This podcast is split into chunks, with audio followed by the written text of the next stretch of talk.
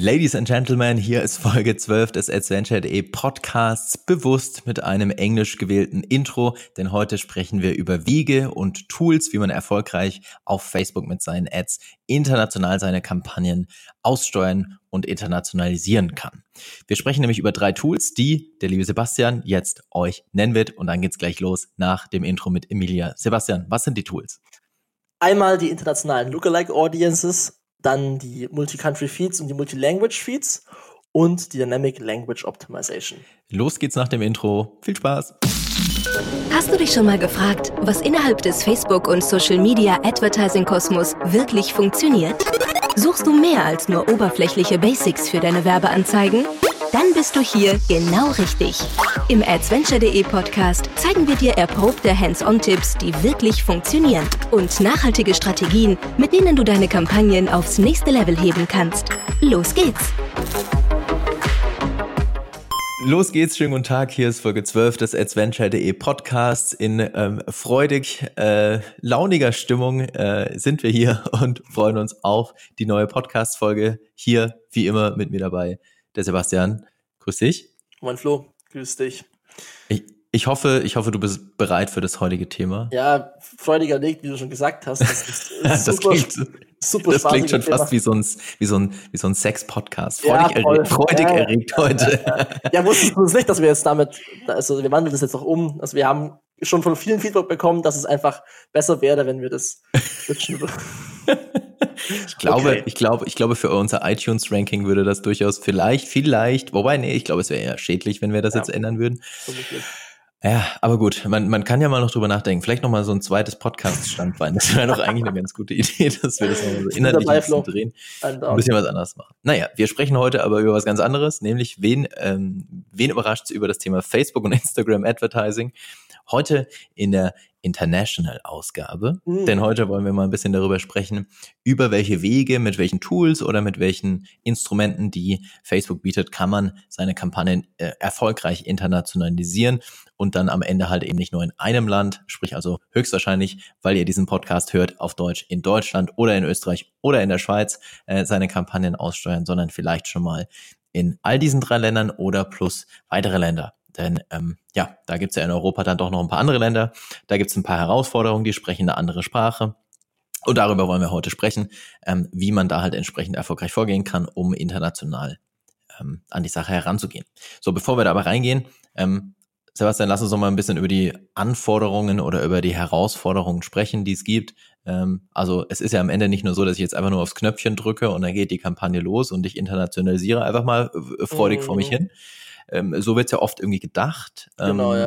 oft auch irgendwie gepusht von Facebook so, ne, hier ähm, drück mal aufs Knöpfchen und nutz unsere Cross-Border International ah, Tools ja. und dann funktioniert's. Hm. Ähm, ganz so einfach ist es am Ende nicht. Es ist tatsächlich einfach. Es ist, ich meine, am Ende ist es ein standardisiertes Buchungsinterface, mit dem du auf der ganzen Welt, fast auf der ganzen Welt, ich klammer jetzt mal ein bisschen China aus, aber fast auf der ganzen Welt deine Anzeigen einbuchen kannst, wie du es in Deutschland tust. Aber dahinter sollte man halt so ein paar Dinge beachten. Ne? Mhm. Ähm, was wäre das denn zum Beispiel? Also auf was also, muss ich denn achten? Ja, also ganz klar halt das Thema ähm, Mehrsprachigkeit in meinem Shop. Also das ist halt so die Basis eigentlich. Also wenn es um E-Commerce geht, klar, ähm, Mehrsprachigkeit meines Shops, dass der halt einfach sowohl erstmal mehrsprachig überhaupt ist und halt auch dann gut übersetzt ist. Also man kennt es vielleicht so von so ein paar unglücklichen deutschen Übersetzungen, wenn man selbst mal liest und sich dann denkt. Ja, oder okay, bei Facebook die Übersetzung sich mal durchliest ja, kann man auch, also das ist auch ein gutes Beispiel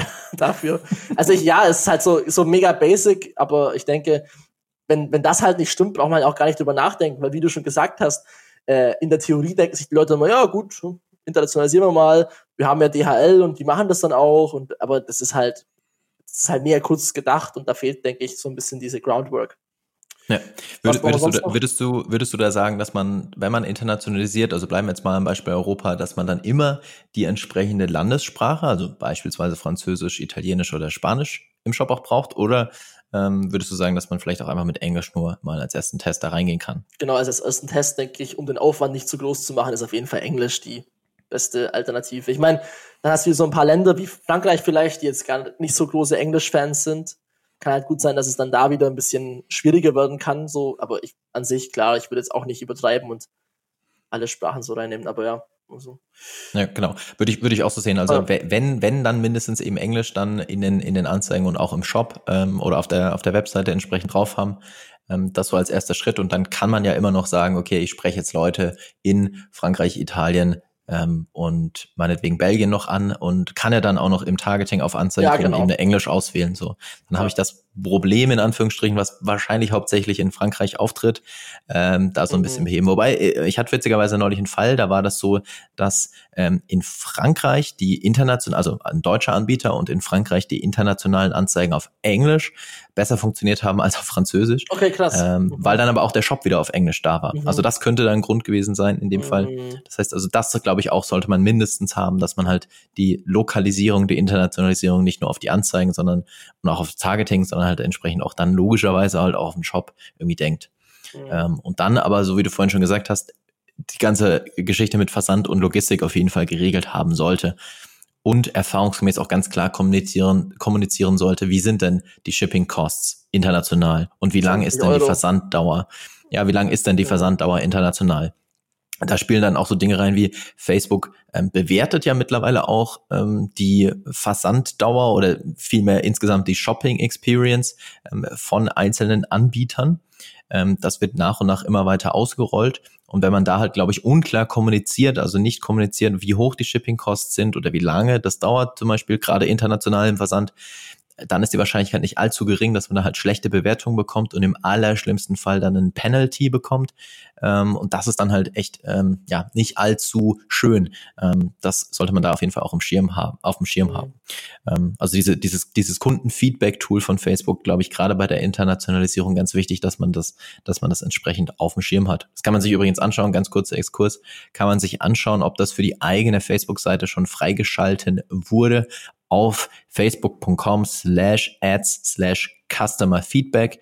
Und da wird es dann angezeigt auf Facebook-Page-Ebene. Also das hängt nicht mit dem Werbekonto zusammen, sondern mit der Facebook-Page. Kann man sich einfach mal anschauen. Sollte man auf jeden Fall beachten, wenn man dann internationalisiert. Gut, dann nächster Punkt, was natürlich auch klar sein sollte, worüber man sich kümmern sollte, ist das Thema Facebook Pixel und das Thema Tracking. Was sind da so ja, Voraus, äh, Voraussetzungen oder Anforderungen, die dies zu beachten gilt? Ja. Es sollte halt natürlich der Base-Code drin sein, dass der Page-View überall getrackt wird und halt auch alle E-Commerce-Standard-Events wie im deutschen Shop halt auch, dass das halt alles passt. Ich hatte tatsächlich, gutes Beispiel dazu, mal den Fall, dass es bei Shopware so Language-Installationen gibt.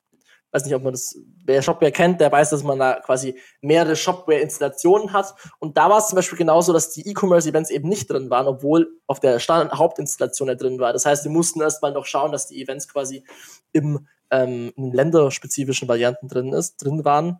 Ähm, das sollte halt passen und halt auch das Thema Parameter, die übergeben werden. Also wenn es natürlich eine andere Währung drin ist im Shop, dann klar sollte natürlich auch das andere Währungsparameter übergeben werden. Also wenn es natürlich nur auf Englisch sein wird, wird es wahrscheinlich meistens auf in Euro sein. Ich, außer in der Schweiz vielleicht, dann muss man sich das noch überlegen. Aber ja, ja das, mit, das ja. mit der Currency, also das mit der Währung im Pixel-Parameter, ist tatsächlich eine ganz interessante Sache. Also man kann das ja reinschreiben in den Parameter, dass ich jetzt Franken zum Beispiel, bleiben wir mal bei Franken und Euro, das ist relativ ähm, greifbar, glaube ich, für alle. Ähm, das kann man ja reinschreiben in den Parameter. Ähm, nur am Ende ist die Frage, was, was ändert das in meinem Tracking tatsächlich? Ne? Mhm. Weil im Werbeanzeigenmanager in den Spalten ja das Ergebnis immer in der Währung angezeigt wird, in der das Werbekonto erstellt wurde. Heißt also, die ja. allermeisten werden unserer Zuhörer wahrscheinlich das Werbekonto auf Euro eingestellt haben. Selbst wenn der Pixel also Franken trackt oder Dollar trackt, dann wird das Ergebnis im Werbeanzeigenmanager in der Spalte als ähm, als Euro dargestellt. Das heißt, es gibt hier keine, keine Umrechnung, keine Währungsumrechnung an der Stelle. Ah. Ja, das heißt, man, was man machen, was man machen könnte, also habe ich schon mehrfach drüber, drüber diskutiert ähm, und mir irgendwie auch Gedanken dazu gemacht, was man machen könnte dann, wenn man die verschiedenen Currencies erfasst. Ähm, ist, dass man eine Custom Conversion erstellt. Also du erstellst eine Custom Conversion auf Basis von Purchase und dann runtersegmentiert auf Basis von äh, Währung, also von dem Währungsparameter und dann bekommst du das halt nochmal aufgeteilt in die verschiedenen Währungen. Aber sonst ist tatsächlich im Tracking ist das gar kein so ganz großer Unterschied, weil du siehst dann einfach in Euro. Das muss man einfach wissen und irgendwie drauf achten. Ja. Mhm. Grundsätzlich ist er auch so ein bisschen diskussionswürdig an der Stelle, wenn ich jetzt mehrere Ländershops habe, also Beispiel Deutschland und Schweiz und Frankreich meinetwegen, ähm, lasse ich das alles über einen Pixel laufen? oder nutze ich halt verschiedene Pixel oder mehrere Pixel pro Shop? Ich glaube, also ich glaube, es kommt ein bisschen so auf die grundsätzliche Ausrichtung oder die grundsätzliche Strategie an. Ähm, ich habe viele Fälle in der Vergangenheit jetzt gehabt, die ähm, pro Land einen eigenen Pixel hatten und dann aber ähm, irgendwann festgestellt haben, dass das insgesamt einfach super viel Aufwand bedeutet. Ähm, es hat zwar den Vorteil, dass die Daten zwar getrennt werden, was auf der anderen Seite aber auch wieder gleichzeitig ein Nachteil ist ähm, gerade Internationalisierung. Ähm, und wenn du dann äh, in einem Konto dann mit verschiedenen Pixeln arbeiten musst auf Länderebene, dann wird's super, ja. super fehleranfällig. Ähm, mhm. Weil dann mhm. musst du immer darauf achten, wenn du die Kampagne erstellst, dass du den richtigen Länderpixel auswählst. Du musst bei den Zielgruppen, bei der Website Custom Audience und so weiter halt immer darauf achten, dass du den richtigen Pixel auswählst.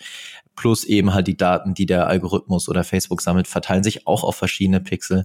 Ähm, heißt also, in den allermeisten Fällen würde ich da tatsächlich empfehlen, das über einen Pixel abzubilden und ein Pixel mhm, für alle, ja. für alle äh, Länder irgendwie einzusetzen und darüber dann das Tracking sauber aufzusetzen. Ja, auf jeden Fall.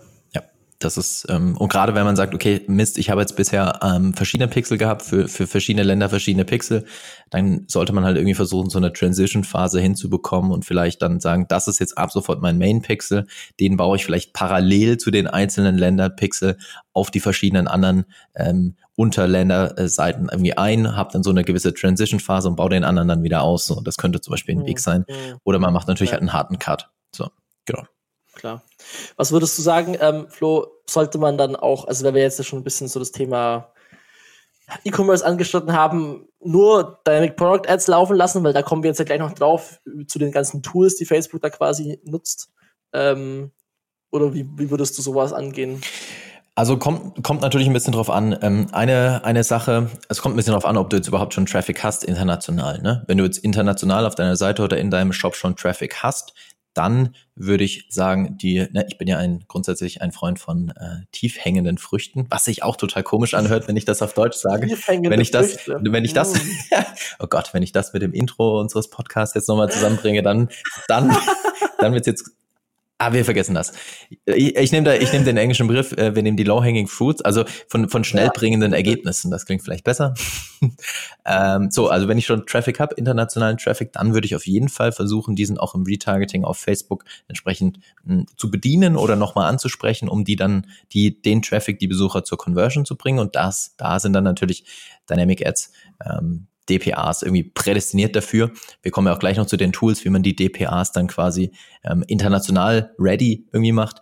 Kommen wir ja gleich noch dazu. Also im Retargeting würde ich sagen, das würde ich auf jeden Fall tun. Also Beispiel-Setup ähm, ja. ist dann so, dass du halt irgendwie Gesamteuropa zum Beispiel mit deinen Dynamic Ads im Retargeting nochmal ansprichst. So. Dann gibt's ja die sogenannten Dynamic Ads für Broad Audiences oder wie Facebook es äh, netterweise abkürzt mit DABA also D-A-B-A, DABA, Dynamic Ads for Broad Audiences. Ah. Ähm, super schön, endlich wieder noch mehr Bullshit-Bingo. Ähm, das ist so ein bisschen, Facebook äh, empfiehlt das so ganz oft, ja, das ist so, äh, richte das ein und dann funktioniert das schon. Ich glaube, das reicht aber dann am Ende nicht. Ne? Da kommunizierst du dann halt irgendwie sehr wenig nur, du machst dann gar nicht auf deine Brand aufmerksam, du hast überhaupt kein wirkliches Storytelling in diesen Anzeigen drin ich glaube, das ist dann, das kann man sicherlich testen, ähm, aber ich glaube, das reicht am Ende nicht aus. Das heißt, man sollte dann schon mhm. schauen, dass man auch andere Creatives noch irgendwie lokalisiert, ähm, vielleicht Videos ähm, lokalisiert oder oder andere passende Creatives lokalisiert, vielleicht auch für eine Collection Ad oder wie auch immer, ähm, Story Ads, was es halt alles gibt. Ne? Das versucht auch zu lokalisieren, um da halt noch ein bisschen mehr dann auch in die Kommunikation einzusteigen, ähm, als einfach nur zu sagen, hier ist meine Anzeige, hier ist mein T-Shirt, kauf das irgendwie so. Mhm, ja. Ja, ja. Ich glaube, da macht es am Ende halt die Mischung aus und äh, muss man so ein bisschen den eigenen individuellen Fall betrachten. Was hat man schon, was sind die Voraussetzungen, was ist noch nicht gegeben und dann da sich irgendwie, irgendwie vorarbeiten. Gut, das, das so viel zu den ähm, Anforderungen, zu den Voraussetzungen. Lass uns doch jetzt mal über diese drei Wege, die wir anfangs angekündigt haben, sprechen, über die drei Tools sprechen, wie man da entsprechend ähm, international Erfolg haben kann oder was man da nutzen kann, um da Erfolg zu haben. Und ich würde sagen, lass uns mal mit dem Thema Targeting ähm, starten. Mhm. Ähm, da gibt es ja auch die Möglichkeit, ähm, mit den Lookalike Audiences international durchzustarten. Wie funktioniert das? Was kann das? Brauche ich das? Wo finde ich das? also basically ist es ähm, wie jede andere Lookalike-Audience, die ich erstelle, auf ähm, Custom Audience erstellen, Source Audience und darauf eben eine Lookalike Audience bilden. Und dann kann ich eben bei meinen Countries Länder auswählen. Da habe ich gleich noch eine Frage, Flo. Ähm, da kann ich einfach dann sagen, okay, ich möchte jetzt eine Lookalike Audience für Niederlande erstellen. Mhm. Oder ich könnte zum Beispiel auch sagen, ich wähle einfach alle Länder aus, wenn ich genug Daten habe. Und dann erstellt er mir eine Worldwide Lookalike Audience und dann bin ich quasi auch schon fertig. Ähm, und das ist eigentlich die ganze Magic dahinter. Also Facebook matcht es dann, ich kann es in der Theorie nicht genau sagen, was genau passiert, aber weiß ja keiner der Lookalike Audiences so wirklich genau, aber in dem Fall ist es halt einfach so, dass die Ursprungsdaten aus dem Land Deutschland zum Beispiel, wo ich meine Daten her habe, genutzt werden, um halt im neuen Markt Leute zu finden, die halt ähnlich sind zu den Leuten. Ja. ja. Genau, das ähm, ist im Prinzip, also das Coole an der Geschichte ist halt, dass du quasi ähm, Daten aus deinem Heimatmarkt, also beispielsweise eben aus Deutschland, verwenden kannst, um dann auch in einem neuen internationalen Markt da äh, ähnliche Nutzer äh, zu identifizieren oder identifizieren zu lassen durch halt die Lookalike Audiences. Ähm, und das äh, funktioniert meiner Erfahrung nach auch tatsächlich ähm, mhm tatsächlich sehr gut. Also wenn natürlich irgendwie der Bruch sehr groß ist, kulturell sage ich mal, also wenn du zwei komplett unterschiedliche Märkte irgendwie bedienst, ähm, sagen wir jetzt mal mit ähm, ähm, Daten aus Deutschland dann irgendwie in Südostasien oder sowas, das habe ich selbst tatsächlich auch noch nie getestet, aber das könnte ich ja. mir vorstellen, dass man da natürlich ein bisschen drauf achten muss, ähm, funktioniert das, weil es ist einfach kulturell nochmal was ganz anderes. Ähm, aber gerade so Deutschland, ähm, Österreich, Schweiz funktioniert erfahrungsgemäß immer sehr, sehr gut. Ähm, aber auch so Deutschland, UK, Deutschland, Deutschland, USA, auch das funktioniert. Oder selbst Deutschland, Kanada, so das funktioniert meiner Erfahrung nach schon äh, mhm. mit diesem Tool sehr gut. Ähm, und ja, Voraussetzung ist natürlich, im Prinzip gelten hier meiner Erfahrung nach dieselben Voraussetzungen wie auch bei Lookalike Audiences in, in Deutschland, also in einem Land. Ähm, heißt also, ähm, musst halt darauf achten, dass du da scheiden sich ja auch ein bisschen die Geister, aber dass du ausreichend genügend Daten in dieser Source Audience drin hast die Frage, was bedeutet jetzt halt ausreichend? Ne? Ähm, da da, da gibt es große Diskussionen immer drum. Facebook sagt ja, 1000 sind ganz gut, also 1000 Nutzer in deiner Ausgangszielgruppe, in deiner Custom Audience. Es kommt meiner Erfahrung nach so ein bisschen drauf an, wie heterogen ähm, die Zielgruppe ist oder wie homogen vielmehr die Zielgruppe ist. Wenn die sehr homogen ist, also wenn du einen Shop hast, wo am Ende immer nur derselbe Kundentyp etwas kauft, dann funkt das, funktioniert das meiner Erfahrung nach auch mit weniger Daten. Also auch unter 1000 Daten kann das mhm. funktionieren. Sollte man auf jeden Fall testen. Ähm, Wenn es natürlich ein sehr heterogenes Thema ist, dann ein bisschen mehr Daten abwarten. Hast du das schon mal gesehen? Weil ich habe es in einem Werbekonto, dass man Lookalike Audiences mittlerweile ohne Länder erstellt. Äh, ich kann mich erinnern, dass du mir das, glaube ich, mal per Screenshot ja. rübergeschickt hast. Ja, ja. Genau. Ähm, macht irgendwie auch Sinn, finde ich. Weil, ja, äh, viel äh, besser, viel besser. Ja. ja, dieser, dieser Schritt eigentlich, also viel sinnvoller wäre das ja quasi äh, automatisiert quasi in die Erstellung oder in die Konfiguration der Anzeigengruppe reinzugeben. Ja, das heißt, du wählst aus, ich möchte eine Lookalike Audience und dann wählst du unten die Länder aus deine, für dein Targeting und dann erstellt das System dir die Lookalike genau. Audience anstelle von, du musst in das Zielgruppenmenü gehen, dir die Lookalike Audience auswählen oder die Source Audience auswählen, die Länder eingeben, dann erstellt es das System und dann musst du nochmal zurück in die Anzeigengruppe und dann wieder die Länder eingeben. Also das ist irgendwie ein bisschen unnötig, so finde ich. So ist es auch bei dem Werbekonto tatsächlich. Also da kannst du tatsächlich einfach, das war, da gab ich eine Meldung bekommen, ähm, Lookalikes are changing, remove locations from your Lookalike audiences now. Und ich musste auch dann wirklich explizit auf Remove drücken und dann wurden die quasi geändert auf normale oder weltweite ja. Lookalikes. Aber es ist echt ein, auf jeden Fall entspannteres Arbeiten mhm. damit, ja. kann man auf jeden Fall sagen. Naja, so ein, so ein Produktivitätshack an der Stelle. ähm, was man machen kann, ist, wenn man jetzt, äh, ich sag mal, wechselnde Länder innerhalb von Europa oder theoretisch sogar weltweit wechselnde Länder irgendwie mit den Lookalike Audiences bespielt, ist einfach immer auszuwählen weltweit. und dann auf Anzeigengruppen eben halt die jeweiligen Länder, die man eigentlich bespielen möchte. Dann muss man nicht jedes Mal wieder für die einzelnen Länder die Lookalike Audiences erstellen. Mhm. So ein kleiner Produktivitätshack könnte, könnte hier an der Stelle irgendwie Zeit, Zeit sparen. Was manchmal, ähm, das hatten wir jetzt auch im Vorgespräch ja schon besprochen, was manchmal ein bisschen ähm, komisch ist, dass wenn du diese ähm, internationale Lookalike Audience erstellst, dass dann die Fehlermeldung kommt, dass du scheinbar zu wenig Daten in deiner Ausgangsquellzielgruppe drin hast. Das kommt komischerweise ab und zu vor. Ähm, mhm. und wenn du dann aber nur Deutschland auswählst, dann funktioniert es irgendwie wieder. Das ist ein bisschen komisch, weil die Voraussetzungen ja in beiden Fällen dieselben wären. Du brauchst mindestens 100 äh, User in deiner Ausgangszielgruppe. Dann funktioniert es in, in Deutschland, funktioniert es international nicht. Ähm, Das ist manchmal ein bisschen komisch. Ähm, da hat dann ähm, in der Vergangenheit bei mir geholfen, dass ich einfach diese Ausgangsquell-Zielgruppe nochmal neu erstellt habe. Okay. Ähm, das kann helfen. Ansonsten muss man einfach schauen, ob man noch andere ähm, Source Audiences findet, die man da an der Stelle nutzen kann. Mhm. Und vielleicht noch abschließend ein Einsatz dazu. Ähm, man muss da dann bei der, bei den Lookalike Audiences so ein bisschen natürlich auch beachten, dass die Größe der Lookalike Audience dann natürlich stark variiert, je nach Land weil ähm, andere Länder natürlich eine andere Einwohnerzahl und damit auch eine andere Zahl von Facebook-Usern haben. Gerade jetzt so ähm, Länder wie Österreich oder Schweiz, die haben natürlich weniger Einwohner, ähm, dadurch auch weniger Nutzer auf Facebook. Und dann ist eine einprozentige Lookalike Audience entsprechend viel, viel kleiner als eine einprozentige Lookalike Audience zum Beispiel in, in den USA. Ähm, das ist, ähm, das ist äh, so ein bisschen zu beachten. Das heißt, bei diesen Ländern, die eher kleiner sind, kann man drüber nachdenken, sollte man vielleicht auch drüber nachdenken, eher größere Lookalike Audiences dann zu erstellen, als jetzt zum Beispiel auch in, in Deutschland. So, das wäre wär zum Beispiel da noch mhm, eine Sache, über die man sich auf jeden Fall Gedanken machen sollte. Mhm. Gut, Targeting wäre damit erstmal äh, so ein bisschen ein Haken dran. Mit Lookalike Audience ist tatsächlich meiner Erfahrung nach eine ganz spannende Geschichte, das, das einfach mal anzugehen, einfach mal zu testen, wenn es die Logistik hergibt. Vielleicht dazu eine ganz kleine äh, interessante Geschichte. Ich war, das ist schon ein bisschen länger her, ähm, bei, einem, bei einem Kunden und ähm, wir haben einfach darüber gesprochen, hey, ähm, was kann man noch machen, was könnte man noch testen? Und dann äh, kam einfach so die Frage auf, wie sieht es eigentlich aus, könnte man auch nach Österreich mal was ausprobieren? So ja, klar, wieso nicht? Versandkosten sind halt ein bisschen höher, ähm, aber wieso nicht? Kann man ja auf jeden Fall mal testen. Und im Prinzip am selben Tag ging dann die erste Bestellung aus Österreich ein, mhm. weil ähm, ich dann einfach hingegangen bin und gesagt habe, okay, dann teste ich jetzt einfach mal eine Lookalike Audience in Österreich. Und am selben Tag gab es dann die ersten internationalen Bestellungen. Also das funktioniert tatsächlich wirklich sehr, sehr gut. Ähm, das sollte man auf jeden Fall einfach mal da getestet haben. Das heißt, Targeting kann man dadurch dann datengetrieben machen und irgendwie automatisieren. Natürlich kann man auch alle anderen Targeting-Optionen noch verwenden und irgendwie die, die Core-Audiences auch in anderen Ländern nutzen, kein, kein Thema, ne? Aber mit diesen Lookalike Audiences ist, glaube ich, schon mal, ist, glaube ich, schon mal echt ganz cool. Sollte man, sollte man mal getestet haben und auf dem Schirm haben. Lass uns noch mal kurz zurückkommen zum Thema äh, DPAs und ähm, Dynamic Ads, ähm, weil da gab es ja vor einer Weile jetzt schon auch ein ganz cooles Update von Facebook ähm, nämlich die sogenannten Multi-Language-Kataloge. Ähm, der zweite Weg an dieser Stelle zur erfolgreichen Internationalisierung. Was verbirgt sich hinter Multi-Language-Kataloge?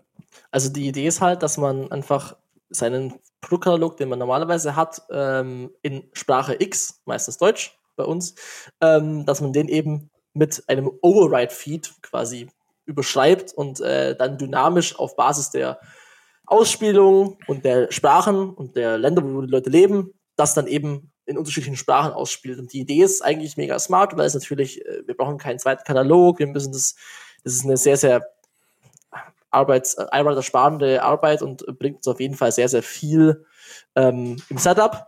Und dementsprechend ist es eine coole Geschichte, das so zu nutzen. Aber wir haben halt eine große Herausforderung und die ist nämlich, dass es einfach noch nicht von den Shopsystemen so groß unterstützt wird. Also es gibt meines Wissens noch kein Shopsystem, wo das irgendwie out of the box funktioniert, wo wir jetzt ja. einfach native das nutzen können und äh, da quasi sagen können, ich möchte für dieses Land jetzt einen französischen Language Feed oder einen Country Feed erstellen. Ähm, ja. Finde ich tatsächlich auch, ähm, habe ich auch schon lange gesucht.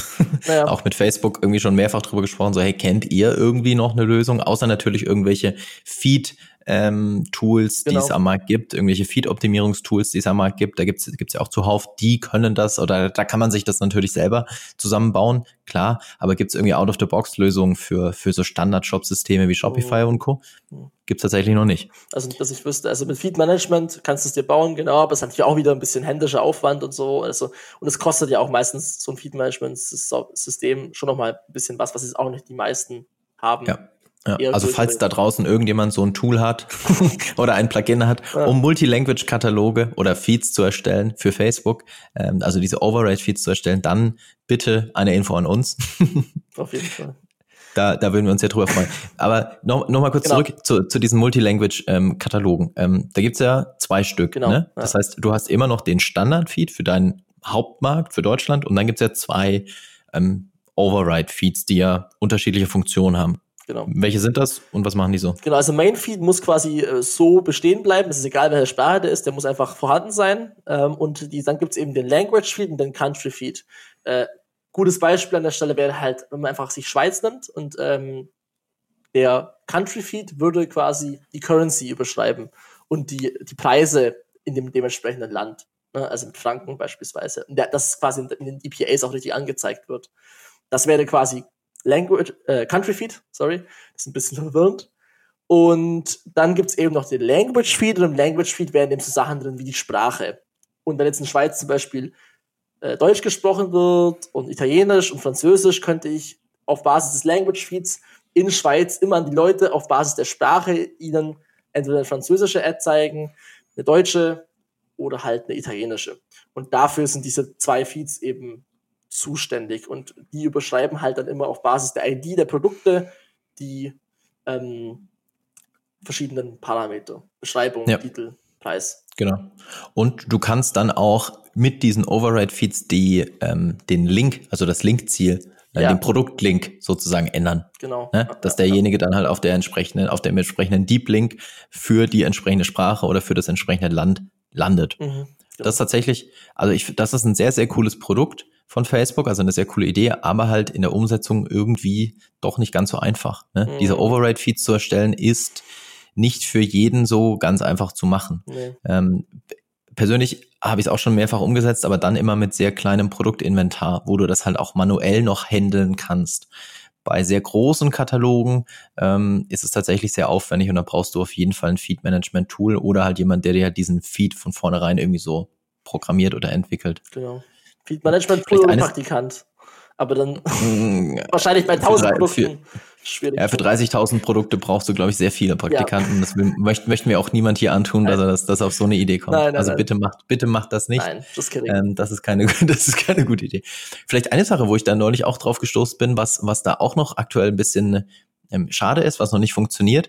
Du kannst alles übersetzen sozusagen im Katalog, ne? Sprache, ähm, Beschreibung, Währung, Link, alles kannst du überschreiben, äh, überschreiben mit den Override-Feeds, aber was nicht funktioniert, du kannst das Bild nicht ändern. Ähm, und tatsächlich hatte ich neulich den Fall, da, da, da ging es nicht um T-Shirts oder um Schuhe oder so, die halt in ähm, Französisch genauso aussehen wie auf Deutsch, sondern da ging es um Produkte, die ein Label haben, ein Produktlabel haben vorne drauf, also ein Etikett haben mhm. sozusagen. Und dieses Etikett ist aber übersetzt. So, und es gibt einmal auf Deutsch, einmal auf Englisch, einmal auf Französisch, einmal auf Italienisch. Mhm. Äh, und aus diesem Grund, nur aus diesem Grund, ähm, können, konnten da keine Multilanguage-Kataloge erstellt werden oder kann kein Multilanguage-Katalog erstellt werden, weil das Bild nicht überschrieben werden kann. Also man kann keinen Image-Link ändern, oder? Bei den Override-Feeds. Nein. Das, ja, das ist ja Facebook. Äh, bitte ändern. Ja, bitte ändern. Also wer T-Shirts verkauft oder Schuhe, der hat kein Problem. Ähm, wer aber irgendwie Produkte mit Etikett drauf verkauft, ähm, für den ist doof. Ähm, da müsste man sich dann entweder einen Workaround überlegen für die Etikette, Krass. Etikette, Etiketten. Ähm, äh, ja, aber o, o, über den Override-Feed gibt es keine Lösung. Ich habe keine Lösung gefunden, auch mit Facebook drüber gesprochen, hat auch keine Lösung gehabt. Falls also auch hier jemand eine Lösung hätte, ist heute ein bisschen eine Selbsthilfestunde auch. ja, so. Also falls hier jemand sonst noch eine Lösung hatte, auch hier, wir freuen uns drüber. Aber es war eigentlich sehr naheliegend, dass man das machen müsste. So, also ich habe jetzt auch, ich habe es gerade auch, ich habe nachgedacht, geht das wirklich nicht? Krass, es geht echt nicht. Komisch. Ja, ist, ist, etwas, ist etwas schade, ja. ja. Aber alles in allem würdest du sagen, ist, ist es den Aufwand wert, ähm, so einen Multi-Language-Katalog zu erstellen? Also, wenn man sich im Nachhinein überlegt, was das für eine Arbeitsersparnis ist, wenn man die Internationalisierung wirklich nutzen will, dann würde ich sagen, ja, es ist es wert. Wenn es natürlich nur 20, 30 Produkte sind, dann ist es ja auch hm. relativ schnell gemacht, manuell, und dann, ja, dann ja. ist es auch, passt es ja. auch. Auch hier, auch ich bin ja wie gesagt ein Freund von äh, Low-Hanging Fruits. Äh, ich ich, ich würde das Ganze einfach so denken, dass ich äh, nicht den ganzen Feed und den ganzen Katalog übersetze im ersten Schritt, sondern einfach nur mal den Produkttitel, die richtige Währung und den richtigen Preis plus natürlich den richtigen Deep Link. Also die vier Merkmale würde ich übersetzen alles andere würde ich mir für den ersten Schritt auch, also insbesondere im Retargeting, würde ich mir alles andere erstmal sparen. So. Und dann ist es vielleicht schon wieder handelbar. Also nicht gleich alles übersetzen wollen, sondern einfach nur mal das. Und dann ist es auch schon wieder ein kleineres Projekt und dann ist es handelbar und dann kannst du ja testen, ob es funktioniert. Oder ähm, du machst halt erstmal nur für deine 100 Top-Seller. Mhm. Ist ja auch möglich. äh, ohne dass du gleich 40.000 Produkte da übersetzt, sondern erstmal nur die Topseller. Ja, und dann kriegt man das natürlich auch hin. Mhm. Gut, ähm, das war quasi der zweite Hebel. Das heißt, wir hatten jetzt die internationalen Lookalike Audiences, wir hatten die Multi-Language-Kataloge und es gibt noch ein anderes Language-Tool von Facebook, hm, was man gerade auch an der Stelle, gerade auch im Retargeting meiner Erfahrung nach sehr gut nutzen kann. Das sind diese oder ist die sogenannte Dynamic Language Optimization. Klingt total mhm. fancy. Mhm Dynamic Language Optimization ist im Endeffekt mh, hm, nichts anderes, wie dass du innerhalb von einer Werbeanzeige verschiedene Sprachen hinterlegst. Das heißt, man kann ähm, für, und das ist so ein bisschen auch der Nachteil leider an der Stelle, man kann für Link-Ads, für Video-Ads oder für Slideshow-Ads, also für alle Anzeigen, die halt ein Creative-Element haben äh, und nur ein Creative-Element haben, verschiedene Sprachen hinterlegen. Ähm, also verschiedene Titel hinterlegen, verschiedene Texte hinterlegen und, was ich ganz cool finde, auch verschiedene Creative, also verschiedene Bilder oder Videos hinterlegen ähm, und die dann äh, entsprechend halt auf Basis der Sprache Facebook automatisch auswählt. Also Facebook erkennt dann, da spricht jemand, also ist ein super Beispiel für die Schweiz, da spricht jemand Französisch, dann steuere ich eine Anzeige aus und diese eine Anzeige ist halt auf Deutsch, auf Französisch und auf Italienisch hinterlegt.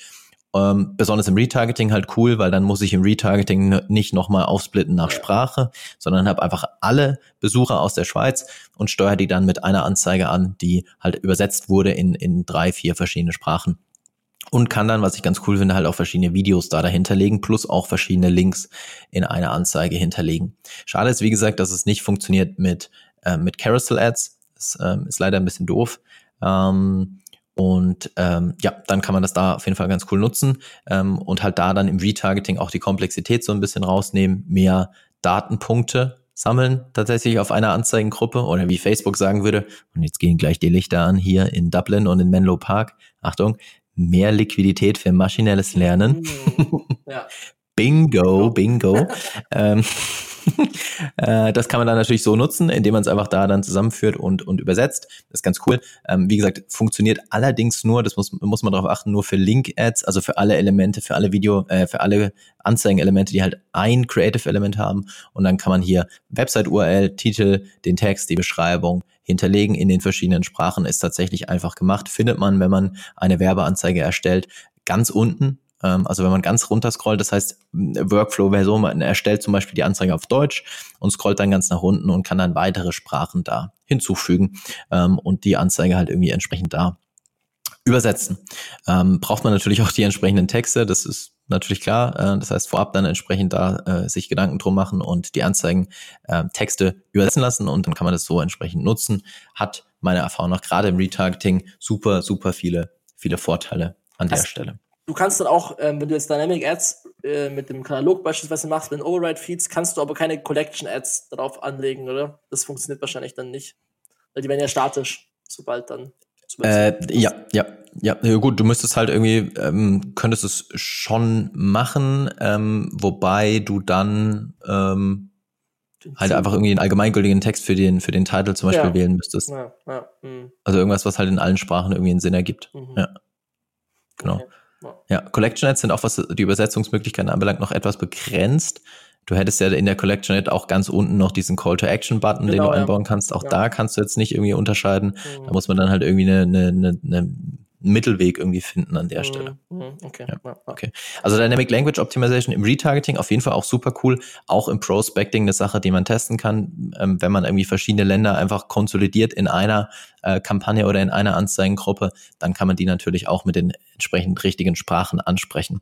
Eine Sache, die dabei allerdings nicht funktioniert, ist, man kann es nicht kombinieren mit Asset Customization. Das heißt, man kann nicht dann zum Beispiel nochmal verschiedene ähm, Videos in verschiedenen Formaten für zum Beispiel Stories noch in so eine Anzeige hinterlegen, die auch übersetzt ist. Das wären dann zwei Features, die aktuell leider nicht, nicht kombinierbar sind.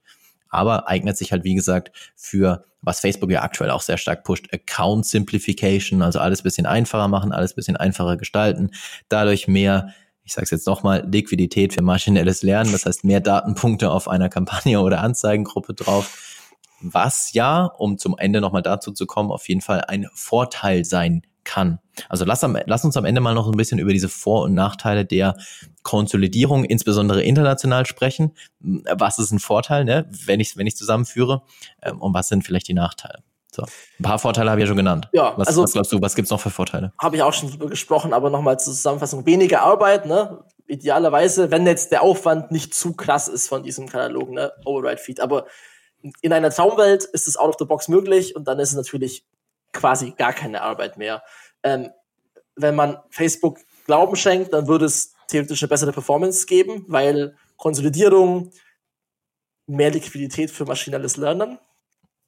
Bingo. Ähm, genau, es steht hier auch nochmal dran. und ja, also ich meine, grundsätzlich klar, es ist ja auch naheliegend, dass es besser funktioniert, wenn wir Retargeting-Segmente nicht so mega klein aufsplitten, sondern einfach versuchen, das in einen gemeinsamen Pot äh, an Audiences reinzulegen und dann es einfach dynamisch optimieren lassen, weil klar ist ja, da muss ich nicht für jede Kampagne was anlegen und ähm, in der Theorie, ja, ja, denke ich, dass es besser performen kann. Aber was sind ja. die Nachteile? Ja. Also in der Theorie auf jeden Fall, auch, auch im Retargeting, insbesondere auch in der Praxis, im Prospecting, also in der Neukundenansprache, da muss man dann, also man gibt natürlich durch so eine Konsolidierung ähm, so ein bisschen, also nicht so ein bisschen, sondern einiges auch aus der Hand. Das heißt, es entwickelt sich dadurch dann halt immer mehr irgendwie zu einer Blackbox. Ähm, das heißt, wenn ich jetzt zum Beispiel sage, ich mache einfach eine Kampagne mit einer Lookalike Audience in Gesamteuropa, das ist meine Kampagne für alle Länder in Europa, ähm, dann muss man schon oder sollte man schon im Blick behalten, trotz aller Liquidität, ähm, sollte man im Blick behalten, ob die Auslieferung dann auch wirklich in den Ländern stattfindet, ähm, in denen die besten Ergebnisse entstehen. Das heißt, da gibt's ja dann die Aufschlüsselungsfunktion im Werbeanzeigenmanager, äh, die man dann regelmäßig bemühen sollte und aufschlüsseln sollte nach nach Land, um einfach zu sehen, wo ist der Spend äh, am höchsten, wie ist da der Return on Ad Spend, hm, bin ich damit zufrieden, bin ich damit nicht zufrieden, sollte ich da vielleicht gegensteuern oder nicht, sollte ich mir vielleicht Gedanken machen, ähm, den Heimatmarkt, zum Beispiel Deutschland, dann doch wieder separat zu bespielen und aus allen anderen Ländern mir die Top-Länder zusammenzuführen in eine Kampagne ähm, oder in eine, ja, in eine Kampagne. Macht es zum Beispiel Sinn, Frankreich und Benelux in eine Kampagne zu packen und dann irgendwie so die nordischen Länder in eine Kampagne zu packen, um dann nochmal ein bisschen mehr Handhabe zu haben.